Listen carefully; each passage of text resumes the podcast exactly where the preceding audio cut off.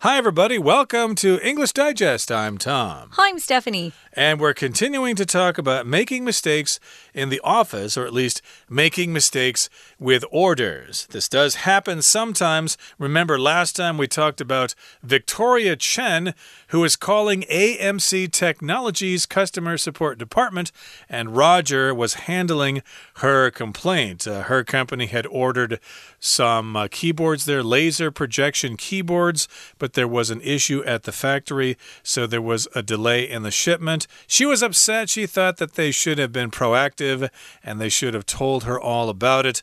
Roger apologized and offered her a 10% discount on her next order and in compensation for the inconvenience. So today we've got a similar situation. Uh, someone is actually writing an email to a company, uh, and uh, they are complaining, of course, about a screw up in their order. a mess up, yeah. So Tom is going to go ahead and pretend that uh, he's involved with this. Jasper is a guy's name. Kind of an interesting name. I think Jasper's more British. Hmm. But then we've got a Roger Ding who writes back at the end. So Tom's going to pretend he's both these people. Let's go ahead and read through day two of Unit 7. There's been a mistake.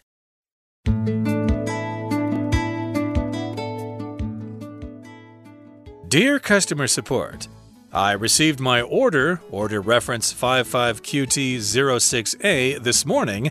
However, there seems to have been a mistake somewhere. I placed an order for some new office equipment. While most of the items were correct, the order contained six 27TNL monitors instead of the new 32 IPSL monitors I'd ordered. Please send me the correct items as soon as possible. I would also like to ship the incorrect products back to you at no additional cost. I have attached my original order receipt to this email. Kind regards, Jasper Young, Purchasing Manager, 451 Design.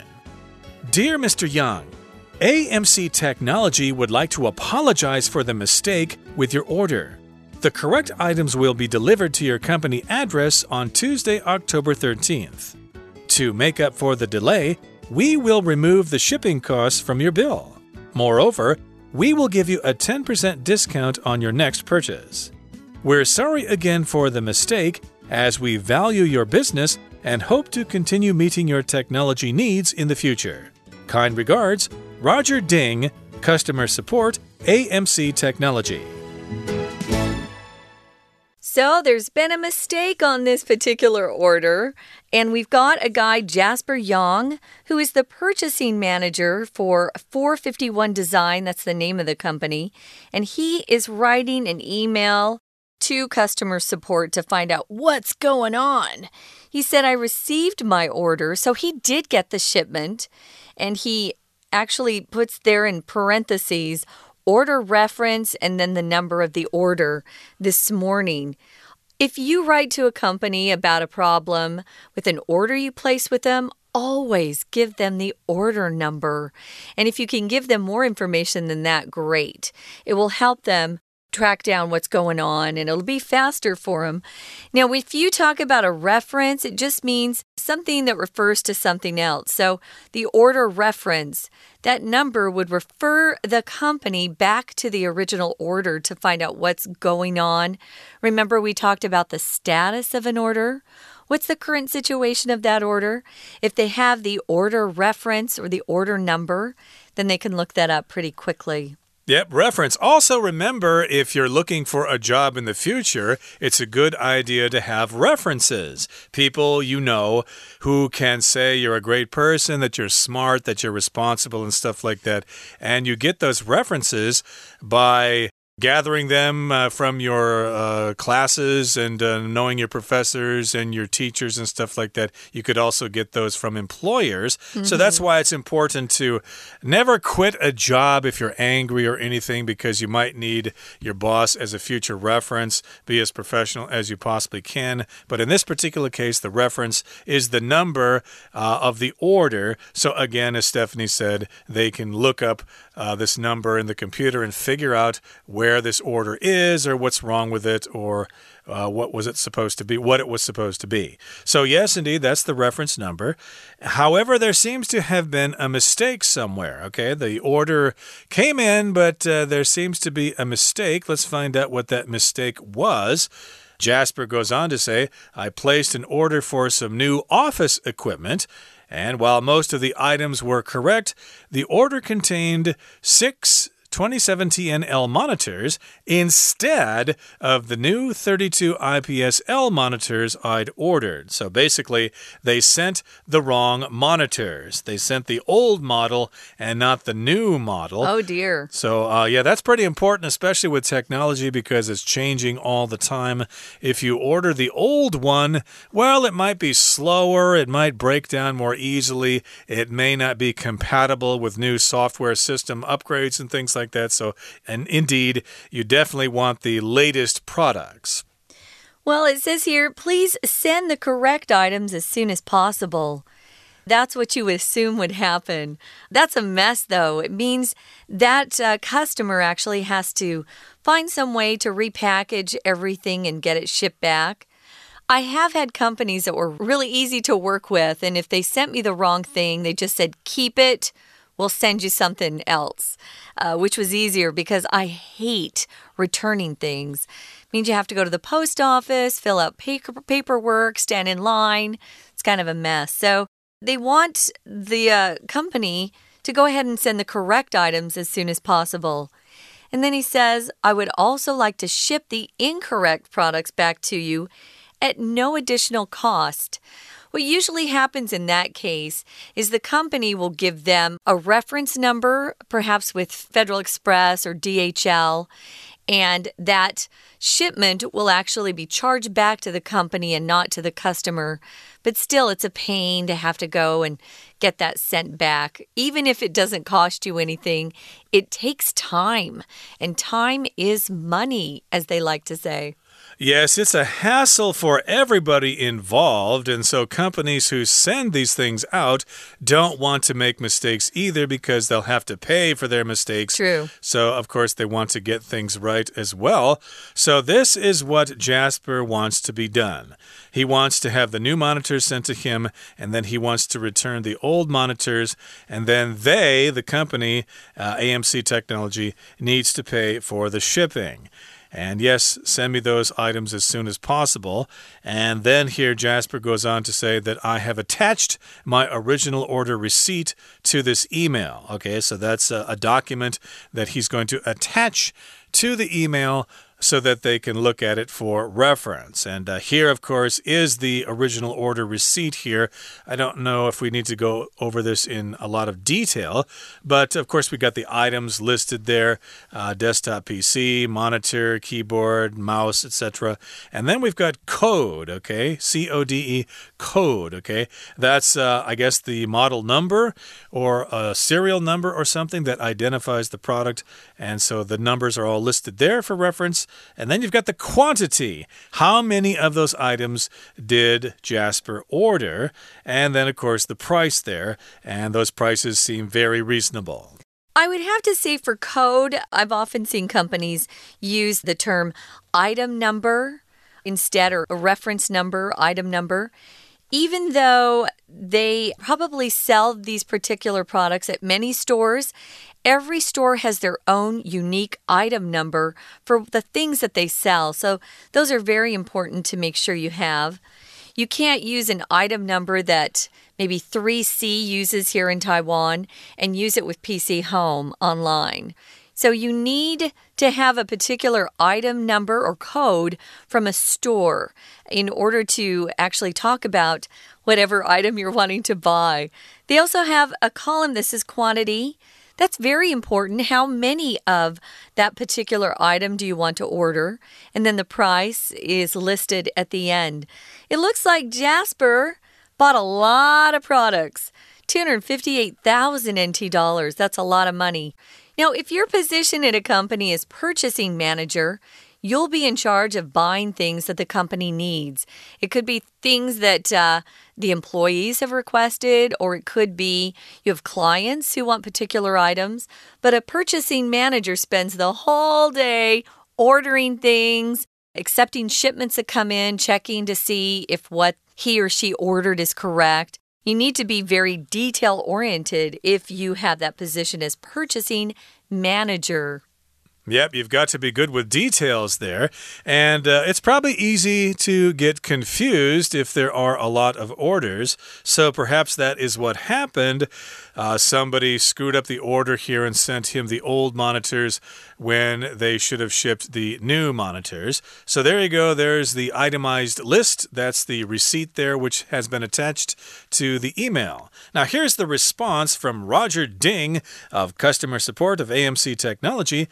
And Roger begins by saying, Dear Mr. Young, of course, he's writing to Jasper Young, AMC Technology would like to apologize for the mistake with your order. Okay, that's what you're supposed to say at the very beginning. You're supposed to apologize. You're supposed to say that you are sorry. So, yes, we would like to apologize for the mistake with your order. This is polite here. We would like to. You could say, We apologize for the mistake, but to make it more polite, you say, we would like to. You add the word would there, and the correct items will be delivered to your company address on Tuesday, October 13th. So, also uh, here, Roger is offering some concrete details here as to when the items will actually be shipped.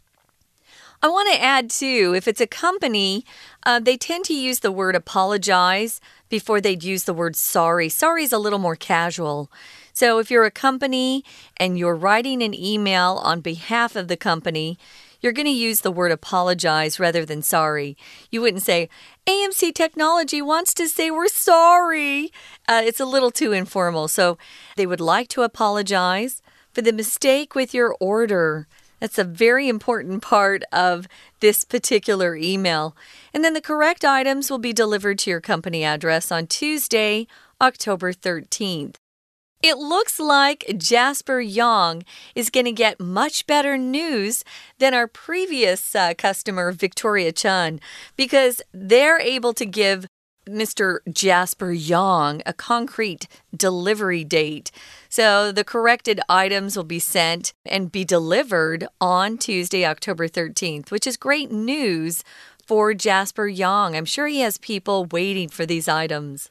Okay, and the next sentence here it says to make up for the delay, we will remove the shipping costs from your bill. So here we've got the term to make up for something. Uh, that means the same thing as compensate for something. Or refund the shipping. Exactly. So, yeah, they're going to make up for the delay. In order to compensate you for that delay, we're going to waive the shipping costs from your bill. We will not charge you for shipping uh, because we, you know, we screwed up the order here. Yeah, it's our fault. uh, yeah, it's our fault. So, yes, we'd like to uh, do this for you as a way to say that we're sorry, as a way to apologize. So, yes, to make up for the delay, to compensate for the delay, and therefore they're going to remove the shipping costs, which, according to the receipt here, uh, is 3,000 NT dollars. So they've saved 3,000 NT dollars on the shipping costs. Uh, Tom used a really good word here uh, when he talked about them refunding the shipping costs. He used the word waive. If you waive something, we're not saying, uh, you know, the motion you make with your hand to say goodbye or hello. It's W A I V E, and it just means you're not going to include that particular charge. We're waiving the shipping costs or we're waiving the delivery fee. So you don't have to pay it, it's removed from whatever bill or receipt that you have. So that's good news.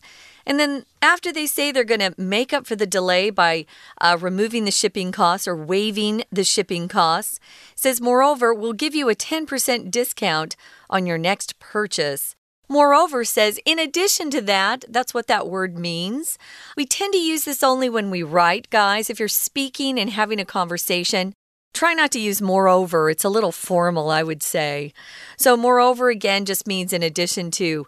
And not just that, but we're going to do this too, is kind of the meaning of moreover. Mm -hmm. And I did want to mention that the word discount here is a noun, so we have to use give you a discount. So we're going to give you a discount of 10%. We're going to give you a 10% discount on your next purchase. Okay, so the next time you buy something from us, we'll reduce 10% uh, of the price. So, yeah, if you buy an item that costs 10,000 NT dollars, then it's going to cost you uh, what? 9,000 NT 9, dollars. NT dollars. Yes, that's a 10% mm. discount there. That's yeah. a pretty good deal here.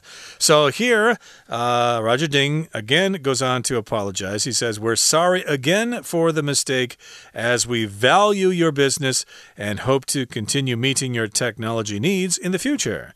Now, Stephanie did mention earlier that the word sorry is a little bit informal here, but uh, of course, at the very beginning of the letter, you do use the word apologize. So later on in the letter, it will sound kind of uh, repetitive if you use the word apologize again. So, right. yeah, here it's okay to use the word sorry. We're sorry again for the mistake.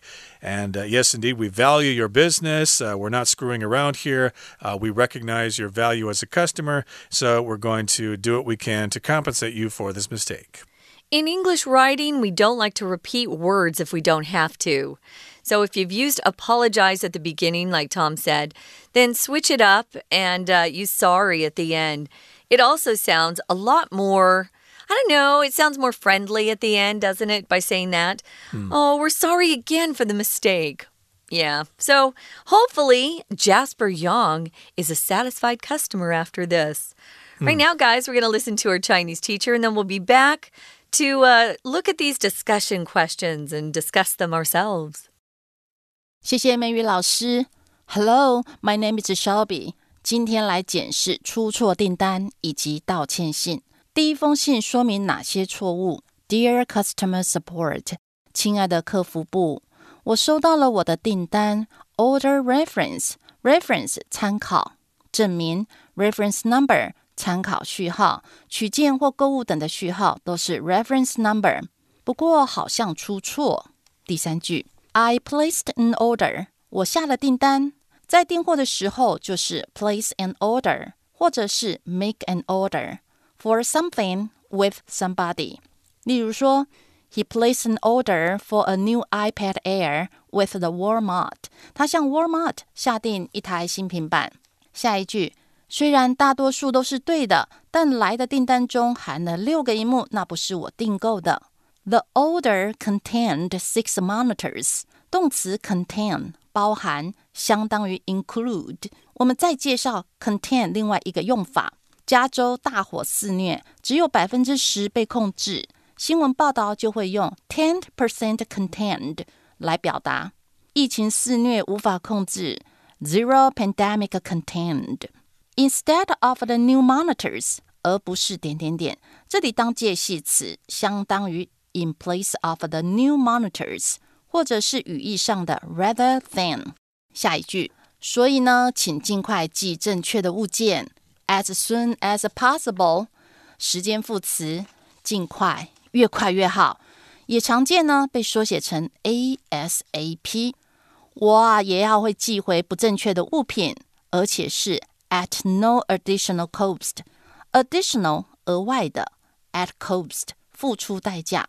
买方呢不打算支付这额外的运费。我们还可以引申这个片语来做变化，例如说 at the cost of life。付出生命的代价，又或者 at any cost，无论如何不惜任何牺牲。最后一句，I have attached my original order receipt to this email。我将原订单附上。Attach A to B，将 B 附加在 A 上面。接着我们看到那张订单，里面呢有订货内容，我们来看一下。第一个栏位 item 指品名 desktop PC。桌上型电脑，如果是笔电的话，是 laptop，L A P T O P。旁边的栏位 code 指型号，第三栏位 quantity 是指数量，都各六台。收到信后，卖方也写了一封回函，内容包含了赔偿的损失。Dear Mr. Young，杨先生，AMC 科技公司很抱歉订单上面的错误，apologize for the mistake。对什么感到抱歉？Apologize 动词名词是 apology，a p o l o g y。那正确物品会在十月十三日寄到贵公司。请跳到第三句，to make up for the delay，为了补偿损失 ，to make up for something 相当于 to compensate for something，c o m p e n s a t e，弥补。我们将 remove the shipping costs from your bill，惯用于 remove A from B，将 A 从 B 移除，这账单里面将不再含运费。下一句，Moreover，我们要给你 ten percent discount 在下一次的购买。 Moreover 转折于而且，相当于 in addition 或者 what's more 或者 besides 或者 also 等，增加说明更多理由或者情境。我们到下一段。抱歉，这错误。As we value your business，因为我们重视你的生意。As 呢，这里当副词连接词，接一个副词子句，当因为。Value 当做动词，表示珍惜。I value my privacy，我看重自己的隐私。又说，希望能够 to continue meeting your needs in the future。Continue 持续继续。Continue meeting 也可以说 continue to meet，惯用语 meet somebody's needs 满足谁的需求。最后信件写上结束语，这里用 kind regards，其余像 best regards 或只有写 regards 或者 sincerely 也是常见的结束语，并且写上姓名、单位及公司，以表示寄信人是谁。最后提醒。写信的格式，信的最上端呢，可以加写上日期以及收信人的地址，接着写问候语，再来是信的内容，结束的时候要加上结束语。好，以上是今天的讲解，谢谢收听。We're going to take a quick break. Stay tuned. We'll be right back.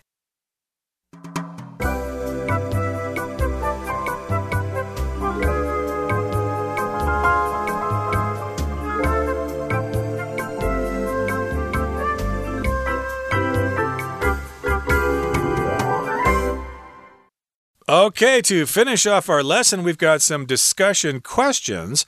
Uh, these are questions that we're going to ask each other in our program now, but of course, after the program, you can try to ask these questions amongst yourselves as well. And I'm very confident that your answers will be even more exciting than the answers that we are about to give you. So let's uh, dive right into this and look at the first question here. What would you expect as compensation for a late or incorrect order? What do you say, Stephanie? I've never been compensated for a late order. That would be nice. Uh, one time I ordered something and it was going to be late, and they said they would ship it express and not charge me, but that's as much as I've ever gotten from a company. Usually, if it's late, it's like, eh, sorry. For an incorrect order, compensation, huh? I would want all of the shipping fees uh, refunded to me. And uh, I don't know maybe a discount. I, it's been a long time since someone offered a discount because of a problem with an order. Have you ever had that happen? Uh, not really. I think I explained last time that uh, one time I did not get a CD in my order, and I just sent them an email about it, and uh, they just sent me the CD later on. They didn't say, Oh, we're so sorry that you did not receive the CD. Uh, we can compensate you by giving you a 10% discount on your next order. That did not happen. It was just a little CD that only cost like 300 NT dollars or something like that. But, uh, you know, you might expect compensation if somebody screws screws up your order and you work for a big company and you're making a really big order with somebody, like, uh, you know, thousands of products or something, and they screw up the order, yes, you're going to expect some compensation. This uh, kind of reminds me of an incident when I was working at a gas station in uh, my hometown. Mm -hmm. And, uh, well, this uh, kind of this old farmer came in with his empty gas cans and he needed some diesel fuel because That's what he used to burn his heater at his house. Okay, it was in the middle of the winter, but we did not have any diesel fuel. It did not come in that weekend. And he was very upset. Is like, okay, now what am I supposed to do? I'm going to be sitting in a frozen house now because I don't have any diesel fuel for my heater. What are we supposed to do? Or what am I supposed to do? But, uh, you know, I didn't know what to do for him because uh, his, his heater only uses diesel fuel. So uh, I, all I could do is just say, sorry, this happens sometimes. Uh, I guess you'll just have to go stay with your, uh, your uncle or something like that. Yeah, sometimes those things happen. Now, the second question is if a company has been late or made mistakes with orders, would you buy from them again? For me, it depends on the company. If I really like the company, I, of course, am going to continue to buy from them. It would have to be a big, big, big mistake. But if I really like the company and generally, they never make mistakes or they always try to uh, make up for the mistakes that do happen. I always go back to them. I don't think there's been a company where I thought, never again. There probably has been a company, but I can't really think of any right now. But yeah, it'd have to be a pretty big mistake for me to say, never again. Besides the fact, I tend to be loyal to companies I buy from. What about you, Tom? Uh, indeed. And uh, of course, they don't want to make mistakes. And of course, they value all their customers. But of course, sometimes if you're just a common, everyday, run of the mill consumer and they screw up your order, sometimes you get the idea that ah, you're just a regular customer. We don't really care about you. You don't spend enough here. Yeah. Exactly. So you might not even hear from them. And if you call back and say, I'm never going to buy anything from you again, they'll probably just laugh at you. They'll probably say, We don't care. We've got plenty of other customers. We don't need you. But I can't imagine somebody being so rude. And uh, generally speaking, though, I think you're supposed to keep. Uh, uh, keep in mind that every customer should be considered your best customer. You know, try to treat everybody very nicely and very politely, and you should be able to make a lot of business, uh, make a lot of money in your business. I have to admit, though, with the companies that I spend more money with and I buy more of their things, they are very, very good to me in terms of customer service. So it does matter you know, buying a lot of products versus one CD is going to get you different levels of customer service. That's just life. Uh, that's the way it is, indeed, and that's the way the business world works. And uh, we hope that you can handle these kinds of situations in the future. Hopefully, no one will screw up your order or you will screw up somebody else's order. Okay, we don't want these things to happen. We wish you the best of luck in your future business career. Okay, that brings us to the end of our lesson for today. Thank you so much for joining us, and please join us again next time. From all of us here at English Digest, I'm Tom. I'm Stephanie. Goodbye. Bye.